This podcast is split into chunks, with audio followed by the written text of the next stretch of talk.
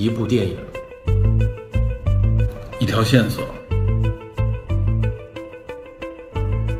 带您探寻电影中的科学与知识内核。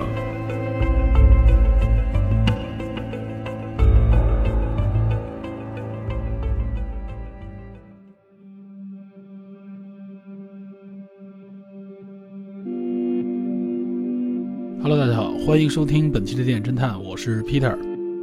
首先呢，在本期节目开始之前，我先要做一个刊物，就是在之前的解读当中，关于进入这个逆变器啊，我有一点解释的有误，这还是在侦探社的一个探员跟我的讨论当中我才确认的。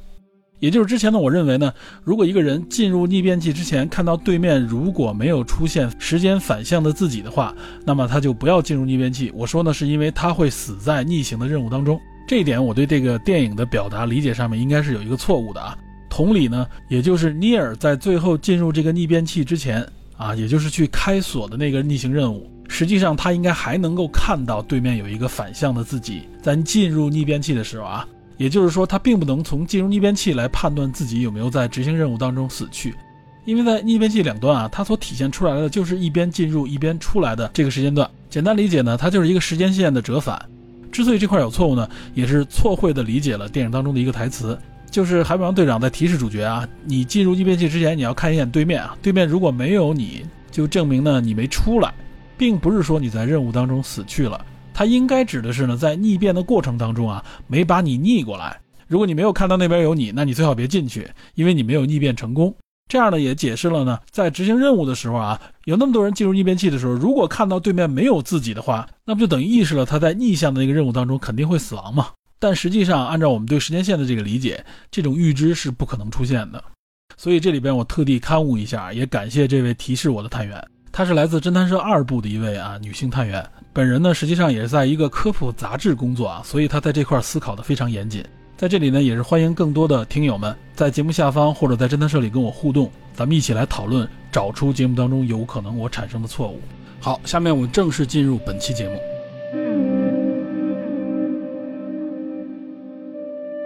承接上一集呢，我们来到有关《信条》这部电影的评述的第三集。也是关于这部电影的最后一部分啊，这一部分呢，我打算跟大家主要来谈一谈呢，这部电影里边所引发我自己的一些思考，比如有关时间、有关自由意志，甚至有关宿命论啊这些相关的话题，也是很多在聊这部电影的时候啊都会谈到的这个话题。我是觉得呢，诺兰通过这部电影展现出来他对时间啊、对这相关话题的思考，还是值得我们去研读的。在这一部分展开之前呢，我还是要在最后解读一些有关电影的一些疑问。呃，因为我们前两期节目啊，实际上都在解读这个电影里边的相关的问题啊，整个的逻辑啊，包括人物关系之类的这些话题。我发现啊，在解读了很多问题之后呢，最后沉淀出来啊，当然是在这个经过多次讨论之后啊，大家集中反映的有一个比较突出的啊核心的一个问题，也就是《信条》这部电影的时间设置逻辑下啊，它推导出来的一个问题。这个问题呢，也基本上成为了我们《信条》这部电影的这个剧透群啊啊，包括我看到网上面大家都最后在谈的一个话题啊，觉得这个可能有些人认为就是诺兰在设置上的一个 bug 啊，解释不清，造成了一个悖论。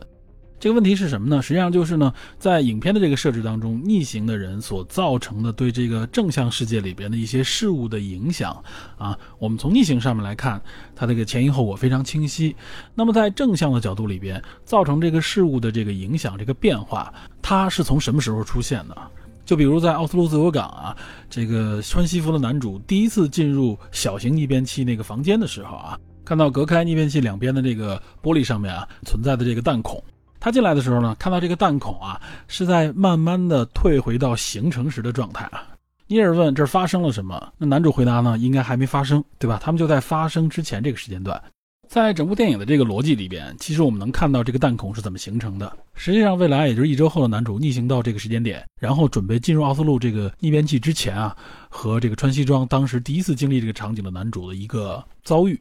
在这个遭遇的过程当中啊，产生了一番争夺。两个人在搏斗的过程当中啊，逆行男主呃把这个子弹全都打在了这个窗户上面。他之所以打在这个窗户上啊，估计也是为了避免这个子弹能够伤到彼此。所以他开完枪之后就把这个枪拆掉，然后迅速的就进入到这个逆变器当中。所以在逆行状态下，这个视角我们能够看清这个子弹如何打在窗户上，如何造成了这个弹孔。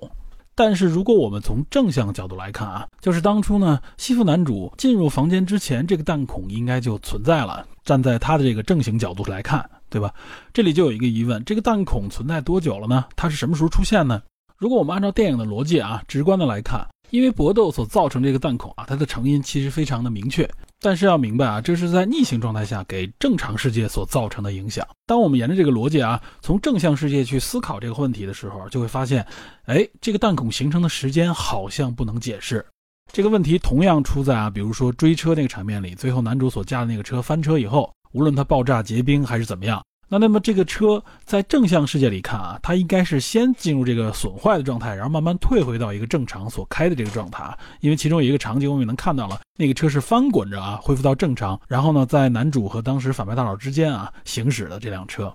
当然了，还有很多场景里边出现的战斗画面里边所造成的这个破坏和影响啊，包括那辆宝马车的弹孔啊，包括后来红蓝正反两支队伍所造成的这些损毁。这些所造成的损毁，在正向世界当中，他们应该是什么时候形成的呢？我看到好像大部分所有讨论这部电影的时候啊，最终都会讨论到这个问题，包括像一开始女科学家向男主所展示的从岩石当中逆回的那些子弹，我记得科学家说是从墙上挖掘出来的，听上去呢好像经历了很长时间，所以呢就有很多人认为呢，那如果这样来说的话，这些弹孔也好，或者说这辆被损毁的汽车，他们都应该在正向世界里边一直就存在着。比如这个玻璃上的弹孔呢，是应该见到这个玻璃的时候，这个弹孔就应该存在。更有甚者呢，有人认为这辆汽车可能就在远古时期就已经存在了啊，还甚至为这个画了张图。我觉得这个呢，首先呃是没有认真看电影造成的。关于追逐戏里边这辆翻倒并爆炸的汽车，实际上电影呢是给出了如何处理这辆车的一个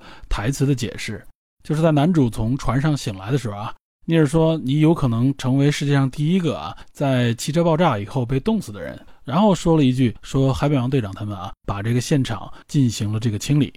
所以，仅对这辆车的处理来说啊，算是把这辆车的命运给它闭环了。但当然了，全片所造成的各种各样的这种损害或者这种变化，都用这样的解释来弥补的话，肯定观众是不能满意的。难道说所有造成的破坏最后都有一个善后小队进行处理吗？这显然是不实际的。那么这种建造之初就形成，或者说从更遥远的时代啊，它就已经自然存在的这种说法，那就更不合理了。所以呢，关于这个问题的思考也直指这部影片的一个核心，就是因为逆行，它到底给正向的世界带来了怎样的变化，而且这个变化的深度和广度到底有多少？实际诺兰整个影片啊都在描述这样一个事件，只不过诺兰是没有对这些事物的最终命运，或者说它的命运起始进行解释的。我个人认为呢，诺兰是主动回避了有关这个事物被改变的所衍生出来的一些详细问题。这个回避啊，我要打个引号，并不是像大家想的那样啊。诺兰自己也无法解释，这是他整个剧情设置当中的一个 bug，所以他只能用这样的方式回避掉。我认为不是这样的。诺兰实际上在电影当中给出了解释，只不过呢是在对话当中一闪而过啊，容易被忽略掉。那么这个解释在哪儿呢？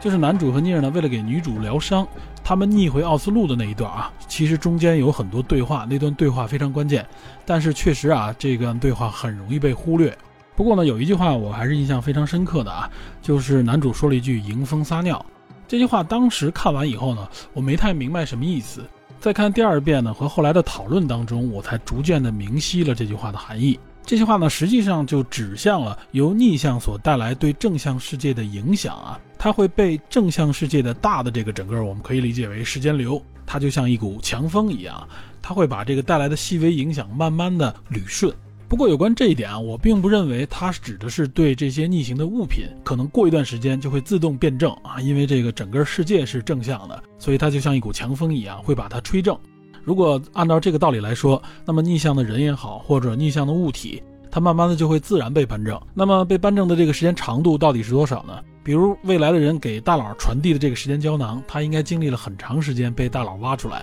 对吧？他为什么不会受到所谓的这个时间正向的风向影响呢？所以我认为呢，直接被逆转的这些个体呢，是不会受到正向时间这个风向的影响的。所以他们想回正的话啊，就必须再进一次逆变期。那么到底是什么会受到这个时间正向的风向所吹拂，慢慢的回正呢？我个人认为啊，所谓迎风撒尿啊，诺兰在这里边说了一个其实很形象的比喻啊。迎风这件事情说明了你的逆向，这个被吹回的尿液指的是什么呢？实际上指的就是你逆行所造成的影响，也就是你造成的影响会被这个风向所改变。从这里边我们延伸来解读一下，也就是说，你逆行的人或者逆行的物体对周遭的环境啊所造成的这个影响，这个影响会被正向的时间流所扳正。比如说这个弹孔，比如说其他的一些造成损坏的物体，它会随着时间的推移，慢慢的来恢复到一个正常状态。所以呢，这些物体不会是在建造的时候啊就特意留出一个弹孔，这本身就是荒谬的啊，不可能的。那么倒塌的这个大楼，对吧？他们也不是在建造之初，甚至是在远古时代啊，甚至是时间之初就形成了啊，这个完全更是荒谬了。很多人这种解读方式呢，认为是诺兰的一个 bug，我觉得呢也是没有完全看透这部电影。当然了，可能这个迎风撒尿的解释呢，对于一些听友来说呢还不够形象，那我们就拿发生在奥斯陆自由港这个弹孔来简单的解释一下。首先呢，西服男主进入这个房间之前，这个弹孔包括地上的这个被拆散的手枪就已经存在在那里了。但我认为它存在在那里的时间并不长，因为反派大佬萨托呢偶尔就会出入这个场所，所以如果很长的话就会被反派大佬发现。那更不用说建造这个场所的时候了啊。所以如果我们非要以一个上帝视角啊，在奥斯陆这场戏发生之前就一直观察这个房间的话，这个弹孔包括地上的这支枪应该都是慢慢的浮现在这个场景当中来的。原则上，它应该不是砰的一下就蹦出来。按照迎风撒尿这个理论，它应该是逐步出现的。那么从逆向看啊，它应该就是慢慢消失的。也许是前后需要几秒的时间，也许呢可能需要更长的一段时间啊。我认为不会太久。总之呢，它肯定是没有被正向时间流里边的人所发现，就这么凭空通过一点时间冒了出来。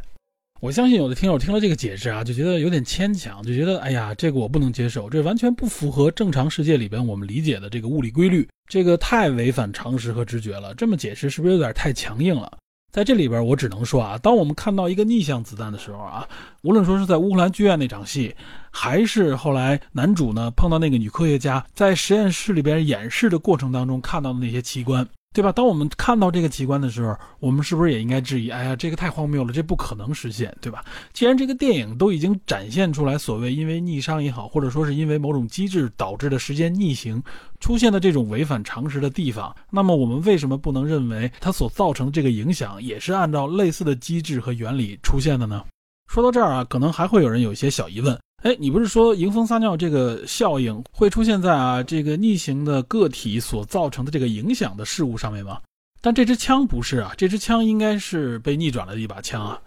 在这里边，我记得电影的过程当中，实际上是间接阐述过啊，这支枪是怎么出现的呢？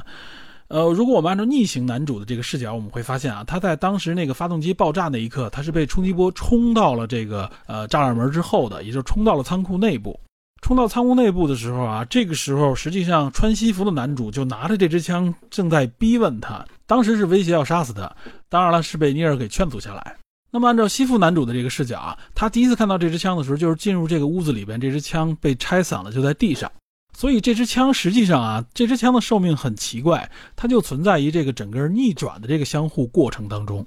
他并没有明说这个枪可能是啊男主在逆行状态里带过来的。影片当中我记得他不是这样来展示的。所以这支枪呢，它就存在于这个争夺这段时间里边，它应该是属于逆行所造成影响当中的一部分。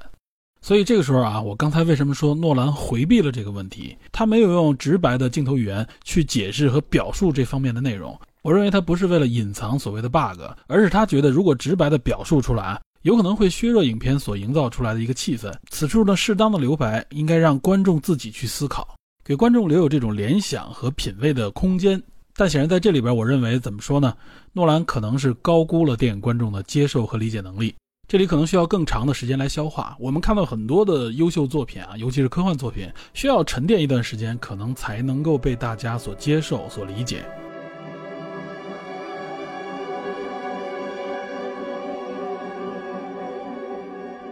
我在这里所说的接受和理解啊，还不局限在本片的这种科幻的逻辑和设定。《信条》这部电影啊，除了诺兰的这种实验性质的拍摄和表达之外，我个人认为诺兰在这部电影背后的这个思想方面的表达也是足够厚重的，也给观众们留下了空间去反思和沉淀。当然了，这些内容和影片的呈现是息息相关的。所以，如果我们只把这部影片啊看成是诺兰的一个炫技和纯娱乐，并未真正的体会和理解它的构架和逻辑的话，那么针对这部影片所得出的结论肯定也是肤浅的。我相信呢，很多人评价这部电影的时候，都会提到像宿命论、像自由意志，包括诺兰对时间的理解和演绎啊这方面的一些话题，大家多多少少都会提到。但是大部分这种解读呢，把它放到别的有关啊时间穿越的电影上面，基本上也是可以成立的。这恰恰说明没有看懂和理解这部电影，只能说是泛泛的聊一聊啊时间穿越和时间轮回的这个老梗。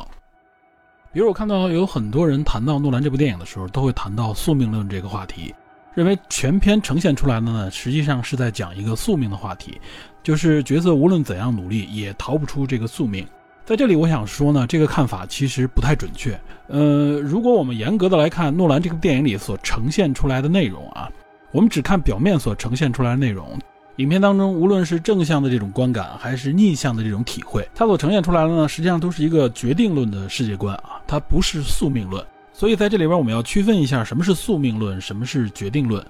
宿命论这里所提的宿命，实际上就是我们理解的命运。所以呢，宿命论本身它实际上是一个文化的符号，是一个文化的说法，它不是严格意义上的一个哲学上的说法。这个首先和决定论是有区别的。决定论呢，它实际上出现在哲学包括自然科学领域里边啊。当然了，这两个说法并不仅仅是范畴上的一个区别啊。宿命论所表达的呢，主要指的就是人啊，因为宿命命运嘛，它所定义的这个范围呢，基本上就专指人本身。决定论则不仅仅局限在人本身啊。决定论呢，则包含的这个范围更广，它是一个研究和阐述整个世界的规律和关系的理论和学说。宿命论所描述的呢，基本上就是说人的这一生，人的这个命运呢，是注定的啊，是不可被改变的，也就是所谓的我们的啊生老病死啊旦夕祸福啊这些所有内容，冥冥之中自有安排。无论你做出怎样的努力改变啊，或者遇到什么样的事情，偶然也好，必然也好。最终的结果不会改变啊，也就是命中注定的这些事物啊，这些结果都不会因为中间你产生的细微的变化而动摇。这是宿命论的一个看法。那么决定论就不太一样，决定论实际上是讲求因果关系链条的，也就是每一个结果啊，或者说我们看到的每一个状态，都是由之前一个必然的原因所造成的，它是有严格的这种呃因果逻辑关系的。我们形象的比喻一下呢，比如说一个事物啊，因为 A 导致 B。所以呢，由 B 又导致了 C 啊，这是一个简单的因果链条啊，这是一个决定论的描述方式。所以呢，如果由 A 变为了 B 一啊，打个比方，这个 B 产生了变化，那么它产生的结果就不是 C 了，而是 C 一啊，这就是决定论的一个路径。但是宿命论就不一样了，这个 B 无论是 B 一、B 二、B 三啊，它最终的结果都是 C 啊，这就是宿命论。简单说呢，它是以结果为导向的。所以，因此我们去看啊，很多的科幻片，我们就拿科幻电影来举例，比如说《回到未来》系列、《终结者》系列、《环形使者》、《前目的地》，甚至包括《骇客帝国》以及《大话西游》的这个月光宝盒等等等等啊。可以说，绝大部分的这种有关时间穿越的科幻作品也好，或者文艺作品，它其实都是宿命论的一种表达。也就是说呢，中间的这个过程总会产生一些变化啊。我们想想是不是这样？回到未来系列里边很明确了，对吧？无论它中间产生很多变化，尝试了很多种方法，但是结果往往还都是那个结果，也就是给你一种感觉，最终你逃脱不了这个命运的安排。这里有一个设置呢，也就是说，你知道了结果，但你不断的尝试想改变这个结果的时候呢，最终还是导向了这个结果。然后你会发现呢，往往是因为你的干预啊，所以才最终导致了这个结果。也就是说，你自己成了这个结果的原因。比如说像《十二只猴子》之类的这些电影，很多都是这样，就是几经波折、抽丝剥茧，最后发现实际上自己就是整个事件当中的一个重要推动元素啊。自己当初的这个穿越行为导致了这样一个结果。所以呢，对这个宿命有一种非常无奈啊，逃脱不了的一种感觉。沿着这个思路呢，侦探社有很多探员也提到了啊，就是加缪的这个随笔。著名的这个西西弗神话也叫西西弗斯神话，这个西西弗斯神话呢，实际上是源自于希腊一个神话传说。西西弗斯呢，因为惹怒了这个宙斯，所以他接受了一个非常残酷的惩罚。这个惩罚是什么呢？就是让他无休止、无止境的去重复劳作。这个重复的劳作呢，就是让他把一块巨石推上山顶。但是每当他推到山顶以后呢，这个巨石就会滚落，然后他就要重复再把这块石头推上山顶啊，这样无休止的循环。从而让这个西西弗斯呢永远处在一种苦役之中。加缪用这段神话来影射人生的这种荒谬和无意义，但加缪认为呢，正是西西弗斯啊，用这种坚持来对抗这种所谓的荒谬，是一种对命运的抗争，所以他认为西西弗斯是幸福的。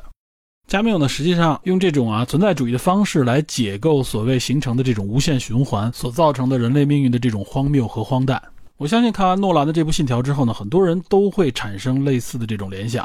觉得诺兰呢用了这么一个啊，从视觉上或者从感受上相当复杂的这么一个精妙的回文结构的故事，来表述啊这么一种人生命运的荒诞。那么他对抗这种荒诞的方式呢，也是存在主义式的。加缪呢在他自己的作品当中呢，表达了这种荒谬，还说出呢真正严肃的哲学问题只有一个，那就是自杀。那么加缪给出的解决方案是什么呢？就是反抗。他认为这种无论是肉体上自杀还是哲学意义上的这种自杀啊，都是消极的，是一种逃避。只有直面这种荒谬，并维持呢作为一个人啊对待这种荒诞和荒谬的一种自我反应啊，就像西西弗斯不断的在重复他自己的所谓的这种把石头搬上山的这个行为，也就是甚至是一种用荒诞的方式来对抗荒诞。他认为这才是合理和有意义的。体现了一种呢，就是说生命的意义就在于活着本身啊，本身并不拥有其他的所谓附加出来的意义，只有活着本身就是生命的本意，这是很多人对这部电影的一个解读方向。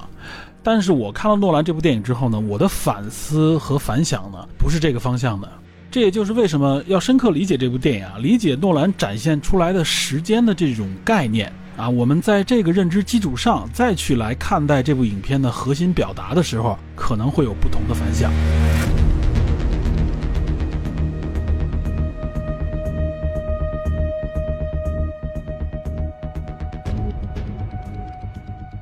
刚才我说呢，洛南这部影片的表达，从直观的感觉上看，它是决定论的，不是宿命论的。之所以我说呢，和那些科幻影片的区别在哪儿呢？也就是我们谈论诺兰这部电影啊，前两期节目里边一直在说的，他对时间的这个演绎方式和表达是完全不同的。影片中呈现出来的这个因果链条啊，可以说是一环扣一环，紧密连接的。所谓的信条组织，他们所执行的任务呢，不是去改变历史，不是说啊，我因为知道这个结果不行，这个对我们不利，那我们得改一下，对吧？尝试着去改变这些结果，这也是很多电影里面经常出现的桥段。但是诺兰这部电影里边，他所讲示的，包括这个时间前行战术，他说的是什么呢？就是利用个体啊时间逆转的这种方式呢，去辅助和协助完成既有设定的目标。我们仔细看，这个目标其实不是在改变过去，而是针对未来。也就是说，不是因为电影里面表述啊已经发生了一件事情，说这个不行，对我们不利，我们要把试图把它改变掉。包括像最后结尾的这个大战啊，他也是借用当时发生了的一个核爆，去抢夺呢反派大佬已经凑齐并准备传递给未来的这个实体算法。所以电影里边也一直强调啊，发生了的事情就是已经发生了，即使你有逆行时间的能力啊，你也无法改变。因此，我认为呢，这部影片从表面呈现出来的这个状态，应该是严格的决定论。那我们可以说，诺兰这部影片背后的哲思不是宿命论，而是决定论吗？显然也不是。所以我说，决定论呢是这部影片表面所呈现出来的一个样貌。那么诺兰到底想表达什么呢？我们再往下分析。其实影片也一直提到啊，大家也会提到这个词，就是自由意志，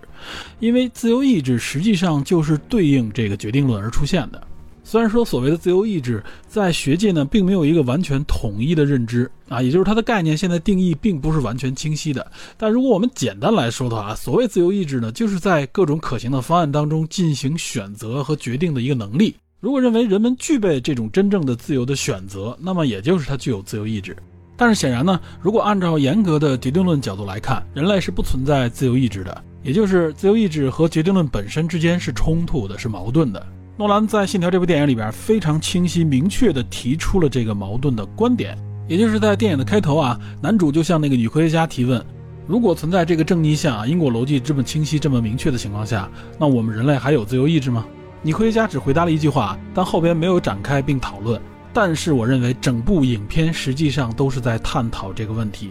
也就是我们到底有没有自由意志？自由意志与决定论之间彼此是一个什么样的关系？这是我认为呢，电影在整个直观表达之下的第二层，但应该还不是最里面那一层。那我们就来简单分析一下自由意志与结论之间彼此到底是一个怎样的关系？诺兰是如何表达的？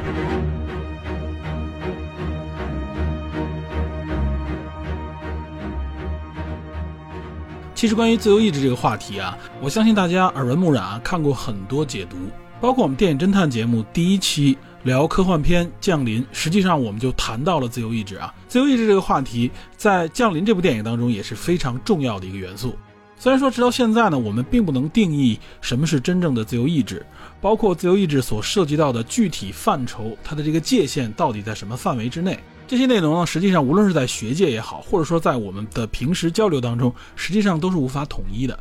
但是呢，大体上啊，我们现在能够看到的很多关于自由意志的阐述和信息当中，我们能听到很多有关科学也好，或者说是有关哲学方面的，认为所谓自由意志是并不存在这样一个话题。尤其是很多科学科幻领域里边啊，一方面呢是觉得我们的自由意志实际上背后都是被某种原因所支配的，并不因为我们自己真实的想法所能管控的。我们所谓的那个想法本身，实际上也是受控的。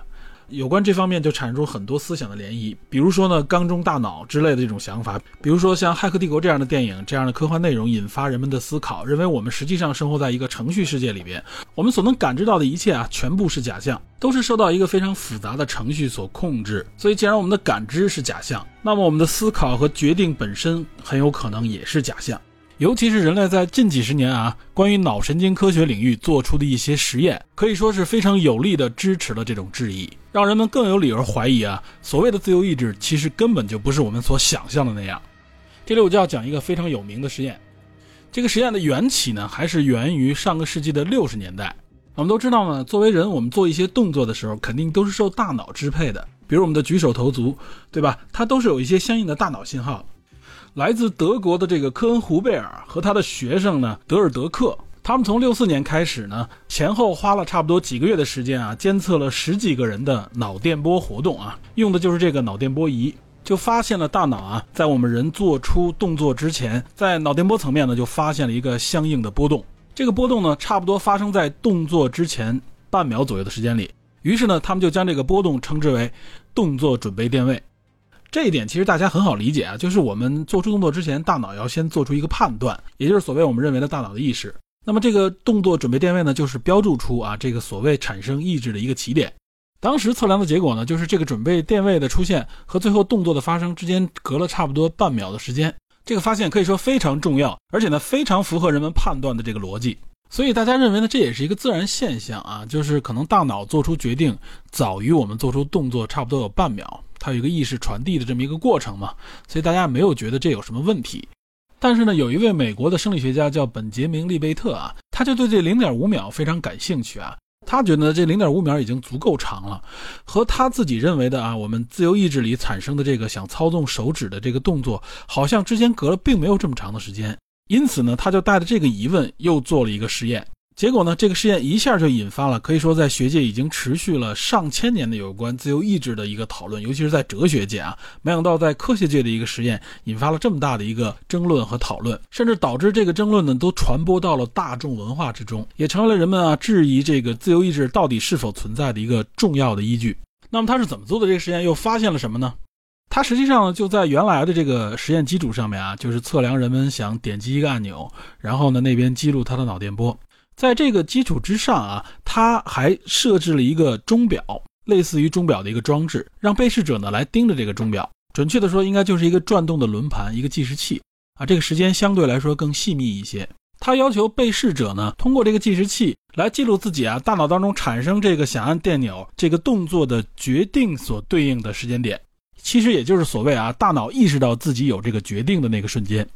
结果呢，通过大量的测试，他发现呢。平均下来啊，人们发现自己有这个意识准备这个决定的时候，只比自己手指那个动作呢提前了一百五十毫秒，也就是零点一五秒左右。那么这个半秒时间和这个零点一五秒之间啊，中间就差了三百五十毫秒。也就是通过这个测试告诉我们，好像我们人类啊有意识决定之前三百五十毫秒，大脑就已经做出了某种动作、某种判断。更加神奇的是呢，在后续人们呢有了更先进的测试设备之后呢，就做了类似的实验啊，结果发现这个时间跨度更大啊，大脑可能在我们做出决定之前，甚至五六秒、七八秒左右的时间就做出了相应的反应。比如德国科学家他们在前些年所做的一些实验啊，就比这个实验更加的严谨和细致。他们所测试这个按键是两个键，一个左键和右键。那么这个左键和右键在大脑当中所映射出来的反应呢，区域也是有所不同的。然后他们就用多次实验所总结出来的这个规律来预测一部分测试的结果，也就是提前若干秒，利用这个规律来判断受试者将要摁左键还是右键。那么这个预测的准确度达到了多少呢？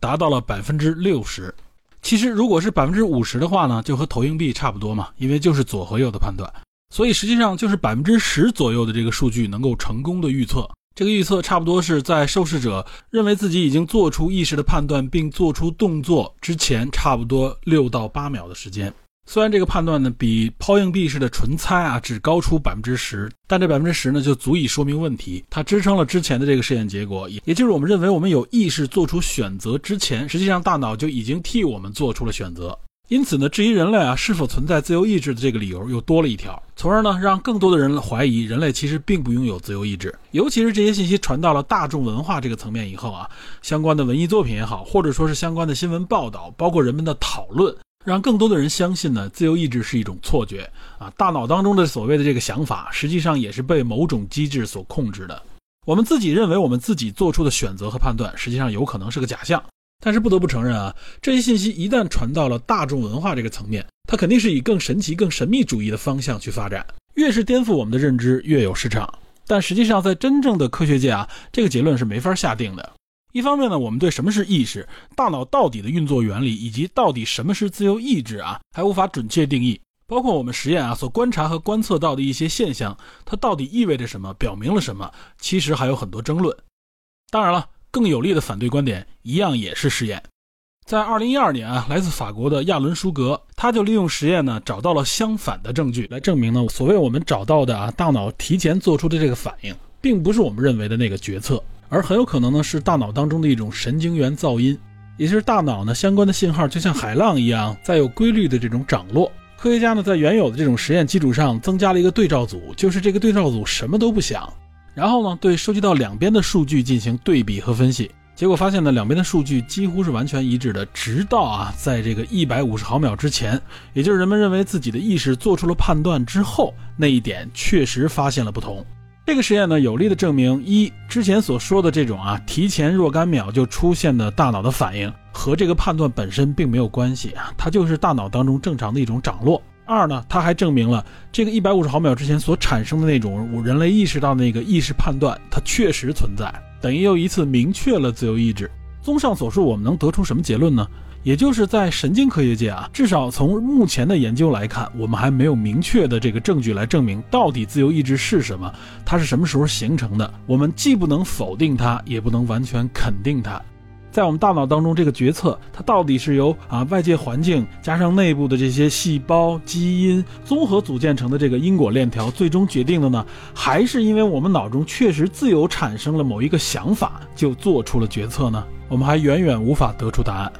好，我介绍完关于自由意志呢，在脑神经科学领域里边是大概一个怎样的认知状态？他们是如何来看待自由意志的？有什么样的观点？这样也是呢，丰富一下我们观察自由意志啊，思考自由意志的一个维度。然后我们就回到哲学层面来看一看啊，刚才说的自由意志和决定论之间是怎样的一个关系。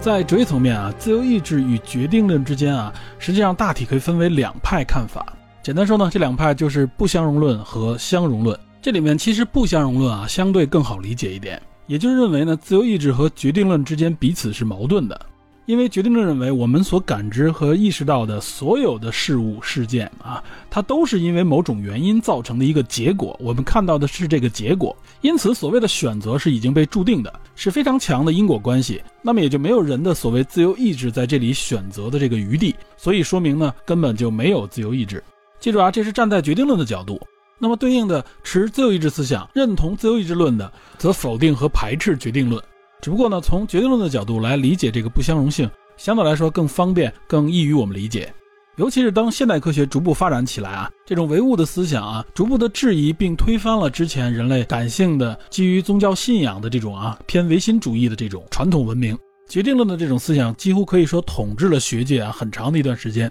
而且我相信现在仍有很多人持类似观点。牛顿曾经说呢，这个宇宙啊，这个世界万物都是有序的，都是按照这种严格的定律来运转的。所以只要我们理解所有的规律，了解的足够细致，我们就能够预测事物的发展，包括人的行为呢，是完全可以预测的。只要我们掌握所有的因，我们就能推断出必然的那个结果。在描述决定论里边啊，有一个著名的拉普拉斯妖，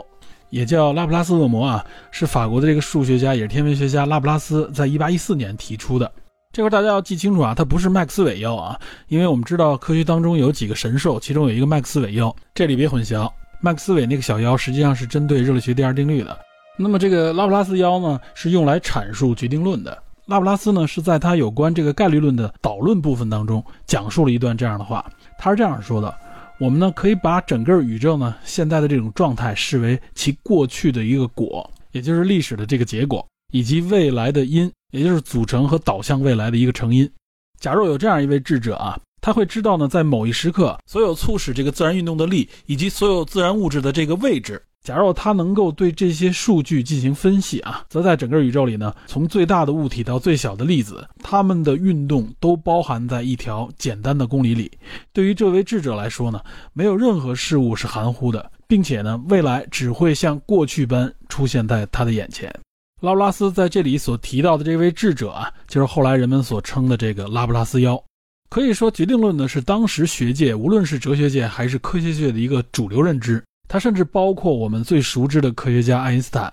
对吧？爱因斯坦曾经有一句名言嘛，就是“我不相信上帝也会掷骰子”，啊，文艺点的说法就是“上帝也会掷骰子”。骰子是我们平时的一个俗称。这句话呢，应该是源自爱因斯坦与波尔之间啊有关量子力学的这个争论啊，这个争论非常著名。所以后来呢，人们往往就拿这句话来定义爱因斯坦，认为爱因斯坦呢是一个持经典物理世界观的这样的一个科学家，是反量子力学的。但其实呢，在学界这样的说法是很有争议的。具体的我们就不在这里展开了。好，我们刚才在说自由意志呢与这个决定论之间有两种看法，其中这第一种就是认为自由意志与决定论是彼此矛盾的，尤其是我们看到科学界啊对决定论的一个看法、一个认知。所以呢，绝大部分持决定论看法的人认为呢，实际上人类是不具备也不拥有自由意志的。这个自由意志是我们的一个虚妄。如果你认为这个世界啊，这个宇宙是在决定论的基础上被支配的，那么自由意志就不存在。这两者呢是不相容的。所以呢，这种矛盾观就是刚才我们所说的不相容论啊，就认为自由意志与决定论彼此之间呢是不兼容、不相容的。那么第二类呢，也就是相容论呢。则肯定认为呢，决定论和自由意志彼此之间并不矛盾，认为呢，在决定论的这个世界和宇宙之中，自由意志依然存在。简单概括，也就是认为自由意志所定义的范围是指的是人的内心啊，是向内的。一般比如说我们的想法、我们的欲望等等啊，这些都是由自由意志所支配的。那么向外的啊，也就是这个世界里边的客观的一些事物，它往往都是由决定论所支配的。因此呢，哲学界将这种思想称之为温和决定论。OK，既然我们已经了解了啊，对自由意志与这个决定论之间这个关系这两大类看法以后，我们是不是就可以说，诺兰拍的这部《信条》所表达出来的呢，就是一个相容论的看法？你看啊，第一层所展现的是这种浓厚的决定论的色彩，影片的名字就叫做《信条》，对吧？这不就是坚信和坚守这个因果链条吗？但是影片呢，又不断的明示或者暗示提到了自由意志。那么好，我们不满足于表面，我们深挖一下，不应该就是一种呃认可决定论，但是又相信自由意志的表达吗？这不就是一种温和决定论的思想吗？虽然影片所呈现出来这个世界是环环相扣的，因果明确的，但是呢，主角以及这个信条组织啊，他们相关的人还是内心抱有着一种啊，我拥有自由意志的这种思路的，他们并没有因为这种啊必然性的存在而放弃自己的选择和行动，这不就很好的兼容了决定论与自由意志吗？但我个人认为呢，电影应该不是止步于此。也正是因此，有人就提出了啊，这部影片背后是不是就是加缪所表达的西弗斯的那套思想呢？虽然这一切呢组成的就是一个环形的牢笼，无法突破，是如此的荒谬，但即使我们看清这个结局，我们仍然不放弃反抗的这种态度。这种反抗本身啊，就是人生的意义。我认为这个解读其实不是很满意，因为这个解读背后说的是什么呢？实际上就有一种兼容论的色彩在里边，也就是呢，这个世界即使是荒谬的，但是我作为人，我的行为本身啊，我的这种反抗意识本身是不荒谬的。这背后呢，其实也有一点笛卡尔的这种我思故我在的啊，只要是我的质疑还存在，本身就是有意义的。我不管其他的事情是不是真实的。即使所有的一切都是虚无的啊，都是假象，但是我质疑的这个精神本身就证明了我的存在。可以说，绝大部分文艺作品啊，背后实际上都会提升到这一点，以对抗呢自己解读完世界之后所得出那个荒谬的结论。所谓寻找人和人生的这种意义。但我觉得这种思想呢，并不能完全代表诺兰的这种想法。这种解读思路不适用于诺兰的这部《信条》。那么好，诺兰的这部《信条》到底想表现怎样的深意呢？他是抱有怎样的哲思呢？也就是我刚才所说，我们拨开前两层之后呢，我们要看一看第三层，我们能体会和发现什么。挖掘到这一层呢，实际上还需要一个工具的辅助，那就是诺兰在这部影片当中对时间的表述和理解。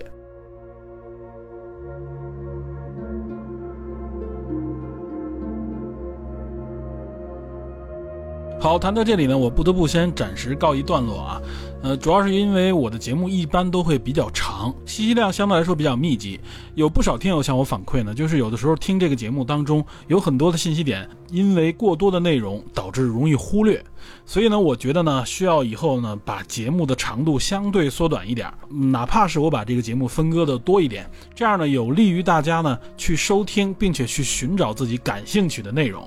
所以呢，借助诺兰这一期，我觉得他说的内容，包括我自己的反思啊，有非常多，呃，联想到了很多内容，我也愿意把这些思路都呈现出来。但是我觉得挤压过多到一期里边的时候，反而起到的效果可能不太好，因此我就再分割一期。那么下一期呢，将是这个关于信条的最后一段，有关时间，包括对这个世界的本质理解，以及我认为呢，诺兰为什么是否定宿命论的。所以，我认为诺兰这部电影里边最内核，我挖掘和体会到的内容，给大家做一个表述，